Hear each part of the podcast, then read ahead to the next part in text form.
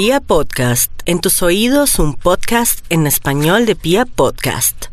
Atención, este podcast puede ser escuchado y reproducido por cachacos, rolos, paisas, costeños, santanderianos, pastuzos, chocuanos, sanandresanos, llaneros, boyacenses e incluso extranjeros que se sientan bogotanos y que adoren esta ciudad. Bogotá, su uso y difusión es libre. Entre más conozcamos de Bogotá, más nos vamos a enamorar de ella. Bienvenidos. Hola, bienvenidos nuevamente a Sintonízate con Bogotá, un espacio donde conoceremos esas curiosidades, esos datos que tal vez no sabíamos y los planes que podemos hacer en nuestra querida capital, Bogotá. Yo soy Carolina Pineda, cachaca de pura cepa y con varios personajes vamos a dar una vueltica por esos rincones del epicentro político, económico, administrativo, industrial, artístico, cultural, deportivo de nuestro país, que es Bogotá. Doctora Bertata, muy buenos días. Chivata, muy buenas tardes para todos. Buenos días. Bueno, a la hora que nos estén sintonizando, para mí es un verdadero placer volver a estar aquí con ustedes hablando de un tema que es es como de mis amores. Es una cosa que en esa localidad yo también crecí. Bueno, bueno, no se me vaya adelantando, doctora Bertata. Hoy tenemos un invitado muy especial. Es experto en uno de los barrios y las localidades más importantes de Bogotá. ¿De cuál estoy hablando? Pues solamente, chiquita, obviamente de la Candelaria. Es el epicentro de todo lo que ha pasado en Bogotá. Exactamente, doctora Bertata. Él es José Manrique, ex dirigente comunal y cívico del Centro Histórico. También es periodista de profesión y un gran guía turístico especializado en esa localidad de la Candelaria y también de la historia que guardan sus calles, sus casas, sus personajes, sus mitos. José, muchas gracias por venir a Sintonízate con Bogotá. Un placer estar aquí con ustedes. Bueno, José, empecemos a hablar de esta localidad. Venga, venga, yo sí le quiero preguntar. ¿Cómo se funda la Candelaria y por qué es que aquí estamos diciendo que es tan, pero tan importante en la historia capitalina? Bueno, para hablar de la fundación tenemos que remontarnos a 1492. Ayer nomás. La llegada, de nuestros de nuestros conquistadores. Luego incursionaron por el río Grande de la Magdalena buscando eh, la ruta de la sal, por donde nuestros aborígenes sacaban de Zipaquirá la sal porque, y, de, Nemocón. Porque de ahí venía la palabra salario, ¿no? Porque se negociaba con sal. Es correcto, es el intercambio, el trueque. Ajá. Eh, buscando qué? Ellos venían buscando eh, las eh, nargueras, las diademas, los pectorales de oro que tenían nuestros aborígenes. Buscaban la leyenda del dorado. Siguieron, siguieron, avanzaron por el río Grande de la Magdalena, llegaron aquí a la planicie, intentaron ubicarse en algunos poblados, Funza, Suba, eh, y estos poblados que están en el... Como Zipaquira, bueno, eh, Facatativá, Chía... Musacota, vinieron por este lado, Chía también, desde ah, luego. Eh, se resistían los aborígenes a la, al sometimiento. Indígenas bravos. Bueno, pues ellos hacían defender lo suyo, cualquiera que se sienta vulnerado.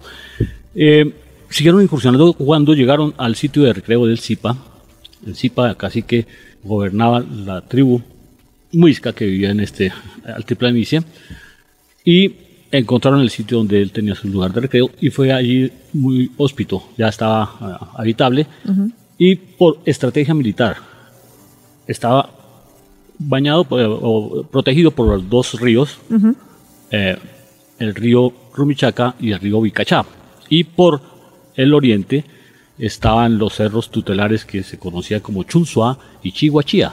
Hoy los cerros orientales de Guadalupe. Ah. Son los hermanos menores de la cadena montañosa de Tensacá. Y quedaba protegido y resguardado por los dos ríos y la montaña. Los dos ríos que hoy actualmente conocemos. El eje ambiental, antes fue la avenida Jiménez de Quesada, pero antes fue el río Vicacha. Vicacha significaba resplandor de la noche. Y, Qué lindo. Eh, Vicacha y Rumichaca, eh, Piedra Grande y los cerros orientales que conocemos como Monserrate y Guadalupe, y entonces le, protegían del hostigamiento de los aborígenes. Pero un momento, entonces ese era el lugar de recreo del Zipa, aquí en Bogotá, o sea, la Candelaria. La Candelaria, pero no toda la Candelaria, sino la parte superior, la parte alta, donde hoy conocemos la plazoleta del Chorro de Quevedo que era donde supuestamente se pusieron las 12 casas. se edificaron los 12 bollos, 12, 12, chozas. Sí. y, casas. Se, y, se, construyó, y se construyó también una ermita, una, una, una, una iglesia donde Fray Domingo de las Casas dio su primera Eucaristía. En ese sitio que hoy se conoce como Plazoleta del Chorro Quevedo, es el que más se, se, se, eh, se inclina a ser el lugar fundacional por estrategia militar, como te digo, desde allí se observaba toda la, la sabana porque pues, no estaba construido. Eh, y de ahí se fue desarrollando la ciudad en torno a las construcciones eh, religiosas que edificaban las comunidades que llegaron con los conquistadores. Es decir, que primero fue el Chorro de Quevedo y luego fue la Plaza de Bolívar. Es correcto. Primero fue el Chorro de Quevedo y el 27 de abril de 1539. Uf, tiempo después. Eh, un añito más o menos después de la fundación hecha eh, provisional, temporal. Eh, no oficial, digámoslo así, de Gonzalo Jiménez de Quesada el 6 de agosto de 1538 porque es que Gonzalo Jiménez de Quesada no tenía autoridad para fundar ciudades. Ah, no, entonces, ¿cómo fue que la terminó fundando? Él lo hizo de, de, avanzado. ¿De chocoloco? De, de, lanzado.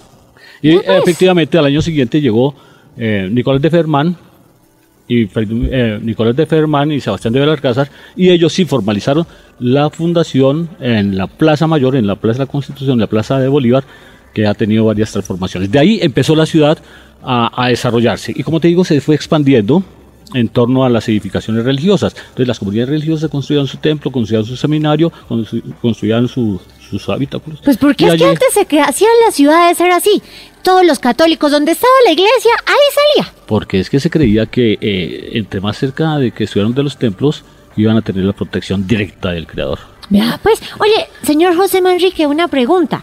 La Candelaria ha sido declarada bien de interés histórico y cultural, pero cuéntenos algunos datos curiosos de esas calles, de dónde vienen los nombres. Hay nombres rarísimos. Ponga ejemplos. Sí, sí, sí. A ver, eh, la Candelaria es muy descuidada. Después del Bogotazo, eh, cuando mataron al negro Gaitán, aquel líder popular de la clase obrera el 9 de abril del 9 de abril de 1948, la Candelaria, la Candelaria tuvo una metamorfosis social y arquitectónica, porque eh, la mayoría de los eh, pudientes, los aburguesados, los adinerados que residían en la Candelaria, al ver eh, em, el, saqueo, la destrucción, el incendio, sí, fue una barbarie lo que se cometió aquí por parte y parte. Y entonces esa gente pudiente se fue de la Candelaria. Y vinieron a ocupar estas casonas enormes, eh, familias desplazadas. Ya estaba la violencia, bipartidistas, chulavitas, cachiporros eh, en nuestro país. Entonces se vinieron a la ciudad en busca de garantías sociales y encontraron estas, estas casonas y se convirtieron en inquilinatos. En 1963, mediante decreto eh, formal, se eh, declaró Monumento Nacional de los Colombianos a la Candelaria. En el 63. En 1963. Pero no fue suficiente. Y mediante un acuerdo, el acuerdo 10 de 1980, el Consejo de Bogotá eh, creó una institución que se llamó la Corporación Barrio La Candelaria. Afortunadamente se creó esa institución porque si no se hubiera seguido derrumbando todo el patrimonio arquitectónico. Pero José pregunta, ¿la Candelaria no es localidad pues? ¿Localidad o barrio? ¿Las dos juntas al tiempo? ¿Cómo es? Sí, muy buena pregunta, buena pregunta. Porque es que resulta que nosotros conocemos la Candelaria porque eh, desde un siempre, antes de eh, ser dividida la, ciudad en 20 localidades, estaba el templo de Nuestra Señora de Candelaria, que es de donde proviene el nombre del centro histórico. Ah. Por la iglesia que fue fundada por los padres Agustino Recoletos. ¿Dónde queda? Es la que queda Calle como... 11, carrera cuarta, la frente cuarta. A, la, a, la, biblioteca. A la San Ángel Arango. Recordaremos los bogotanos que están escuchando de pronto y pasaron por allí por la Candelaria, se darían cuenta que estuvo durante 5 o 7 años eh, enyesada, empalizada. Sí, arreglando, sí. Porque resulta que cuando se amplió la biblioteca, es que la destrucción del 9 de abril fue terrible. Esa manzana donde está la biblioteca Luis Ángel Arango fue destruida totalmente porque quedaba frente a la, clínica central donde salieron a decir que ya el negro Gaitán estaba muerto. Entonces ¿En esa esquina salieron a gritarlo? Eh, eh, no en la esquina de la iglesia, sino en la otra esquina del costado norte. Eh, o sea, la calle 12. Ah, ya, la calle 12 con cuarta queda la, la, clínica. Cuando dijeron... Cuando salen de la clínica es que gritan, el negro está, muerto. Entonces toda la chusma, perdón, es que toda, sí se la le prole, toda la prole o toda sí la, la clase chusma. popular, Salieron. nosotros, la clase obrera, eh, nos, nos pues, se enloquecieron y empezaron a destruir todo. Y fue ahí donde el Banco de la República compró ese lote, esa manzana, y construyó la biblioteca Luis Ángel Arango, y le dio ese nombre en honor a su gerente de aquel entonces. Eh, y de ahí viene el nombre de la Candelaria. Pero la Candelaria se declaró eh, localidad que comprendía la avenida Calle Sexta a la avenida Jiménez de Quesada, o sea, el eje ambiental hoy en día. Y de la carrera décima a, los, a, la carrera, a la avenida Circunvalar. Entonces está conformada esta localidad por siete barrios. Ah. El barrio Santa Bárbara, el centro administrativo, la catedral, la Concordia, Egipto, Belén y Las Aguas. La perseverancia no alcanza a estar ahí. es localidad de Santa Fe. Ah. Sí, sí, sí, sí. Ok. Entonces, esos son los siete barrios que conforman la Candelaria, que se conoce como la localidad del centro histórico. Yo le tengo una pregunta. ¿Va a decir otra cosa, señor Sí, José, que no quiero interrumpir? Gracias, muy amable, muy gentil por ese respeto al uso de la palabra. obviamente, yo soy la más respetuosa. Aquí está Carolina, si es que no haces nada. Resulta que las calles de la Candelaria tienen un nombre por un acontecimiento que haya sucedido, por un personaje que haya habitado en esa cuadra, o simplemente por eh, eh, algún, alguna anécdota. Hay nombres graciosos como la calle del cansado, del descanso. Yo no sé, uno lo voltea a mirar y es la calle de la fatiga. de la fatiga, es esa. Pero veas, si has pasado por la calle de la fatiga, sabrás por qué se llama Pues así. claro, subirla, eso es como la Es novena. es la calle décima entre eh, la casa del virrey Juan Sámano y la casa del virrey Espeleta.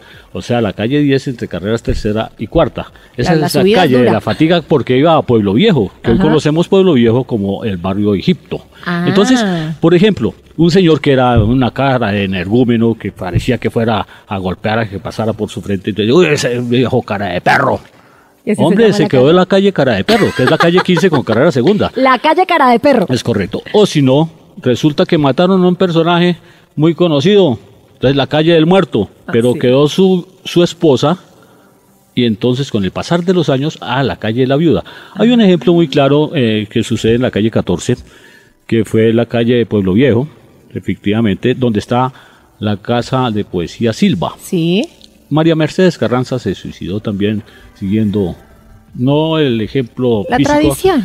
de, de, de, de- de su de su de su mentor por decirlo así eh, José Asunción ella era la directora de la casa de, de poesía Sí. Y se suicidó ¿Ahí? Esa casa, ¿Se no, suicidó no ahí Ah, ok. no ahí donde se, se, se mató de un ¿De un disparo? disparo José Asunción, sino en su apartamento, pero por ella estar en esa casa dirigiéndola, le pusieron a esa calle, ya no ca- calle Pueblo Viejo, sino le pusieron calle María Mercedes Carranza.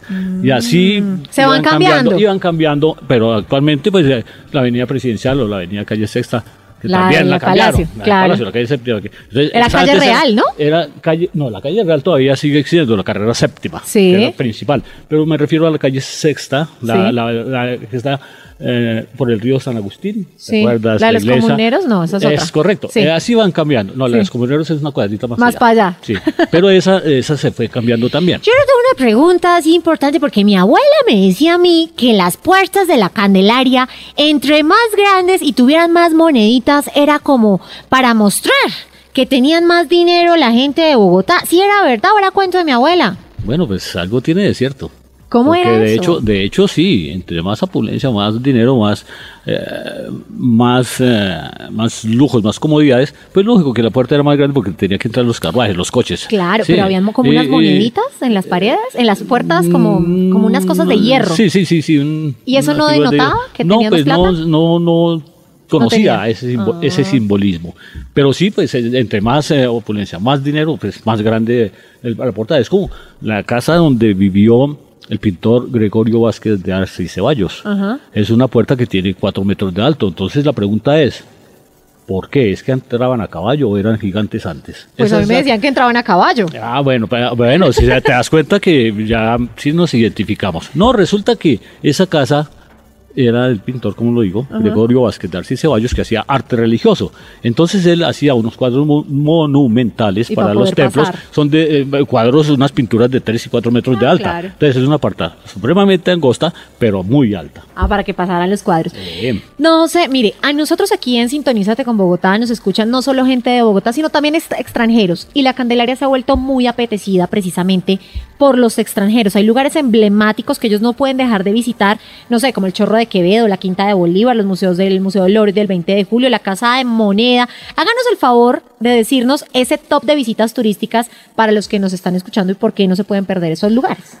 Hombre, es muy difícil decirlo. Deme, a ver, vamos a reducirlo difícil. a cinco, porque es que no nos da el tiempo. A cinco lugares que usted diga, no se lo pueden perder.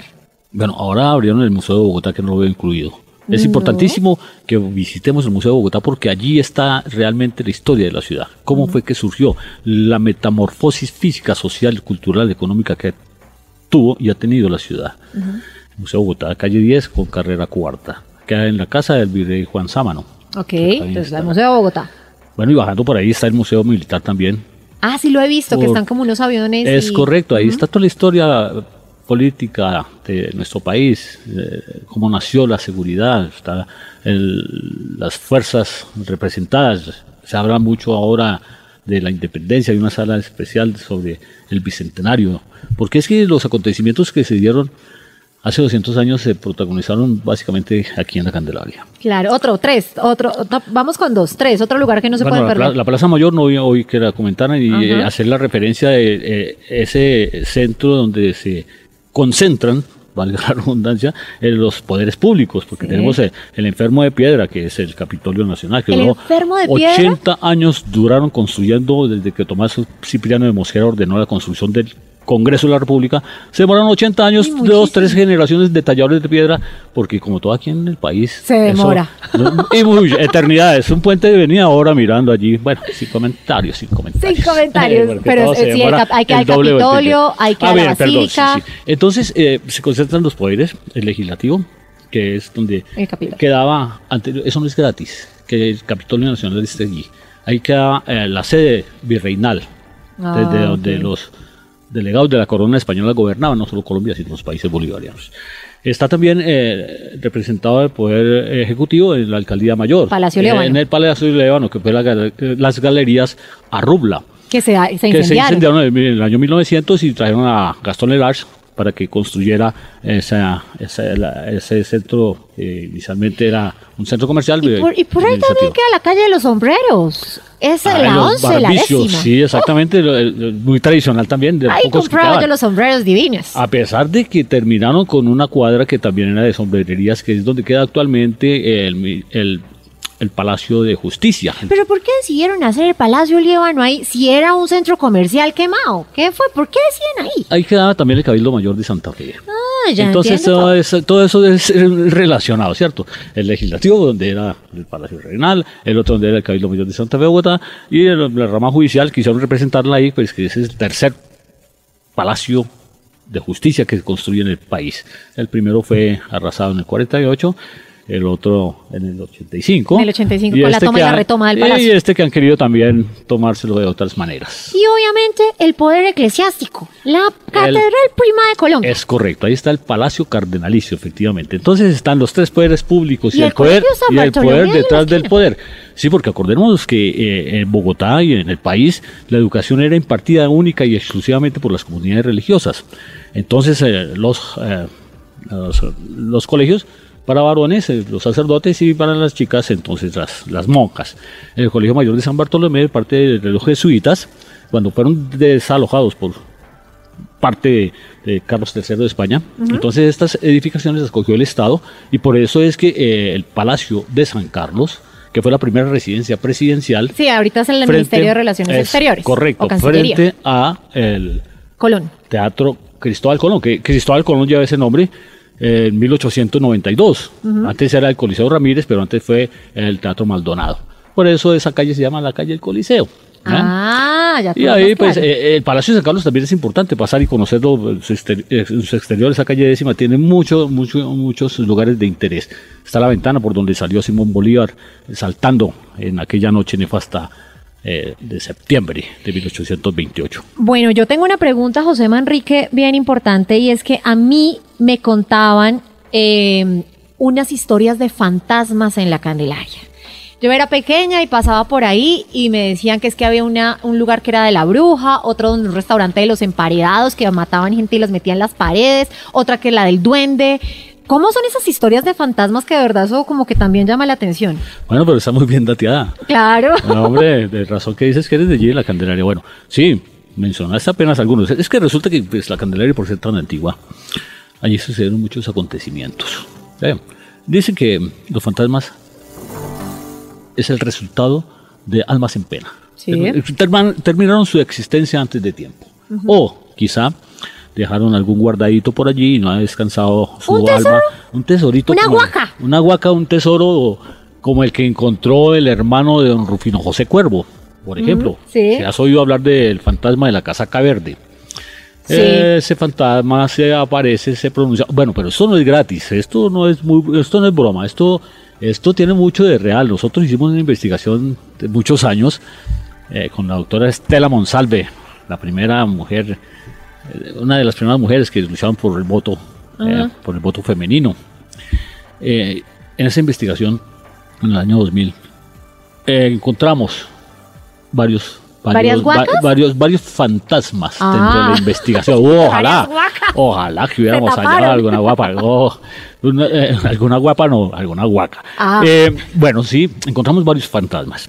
Eh, por ejemplo, el fantasma de la Casa Caverde. Eh, Don Ángel Cuervo, donde queda actualmente la Fundación Gilberto Alzate de Vendaño, eh, vio un personaje que subió la escalera, golpeó una pared, se devolvió, salió y cerró la puerta, estando él solo en su casa.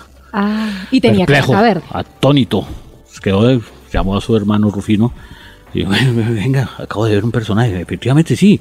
Una casaca verde, un pantalón negro, unos zapatos de charol, unas medias blancas ah, de seda. Como, como el ciudadano de Bergerac. Él se lo describió exactamente como lo vio a don Rufino.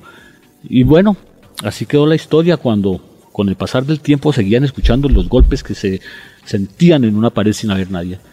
Y la curiosidad mató al gato rompieron la pared. Estas paredes de la Candelaria son de 80, 90 centímetros porque esta tapia pisada es barro, adobe. Mm. Y rompieron, abrieron un hueco en la pared donde se, oían los golpes y efectivamente han encontrado una huaca con monedas de oro. No. Bueno. Y aún los, eh, mire, esta investigación nosotros la hicimos y la verificamos con, con quiénes. ¿Quiénes ven los fantasmas? Los, niños. Los niños, pero muchas, muchas de estas casas ya no hay niños, solamente están los vigilantes o las cuidanderas de las casonas que, que arrendaban por piezas o por ratos.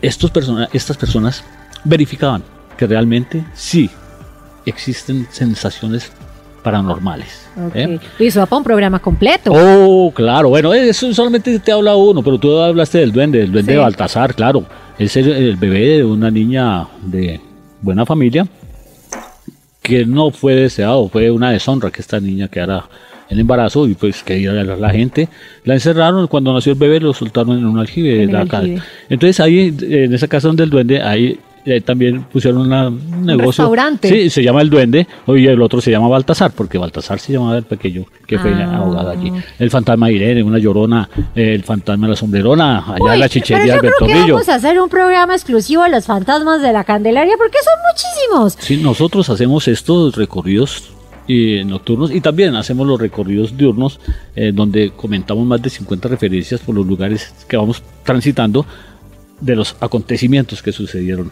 Es historia y cultura netamente. Señor José Manrique, ya se nos acaba el tiempo, pero yo quiero que usted invite a los bogotanos divinamente, a los que son bogotanizados, que vienen de otras ciudades, así también, que se han vuelto bogotanos, y a los que nos escuchan de afuera, que lleguen a visitar la Candelaria, invítelos. Claro, es muy importante, yo los invito de todo corazón, porque es que es fundamental que nosotros viviendo en esta ciudad, en esta metrópoli desproyectada, desprogramada, eh, no conozcamos su origen. Y pues si no conocemos su origen, pues no la queremos y no tenemos sentido de pertenencia por nuestra ciudad. Yo les invito, es un recorrido que dura tres horas, es gratis, eh, se hace de lunes a viernes al gratín, de lunes a viernes a las 9 de la mañana eh, y visitamos tres, cuatro museos dependiendo del grupo ¿Y se inscriben cómo? ¿Por dónde? Eh, por el celular 312-590-8246.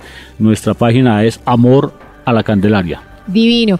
Bueno, pues señor José Manrique, muchísimas gracias por acompañarnos, por darnos este brochazo que yo sé que la Candelaria tiene 80 mil cosas interesantes, por invitarnos. Y pues a ustedes muchas gracias por escucharnos y acuérdense que tienen que sintonizarse por Bogotá. Nos escuchamos en otro podcast. Con todo gusto, buenas tardes.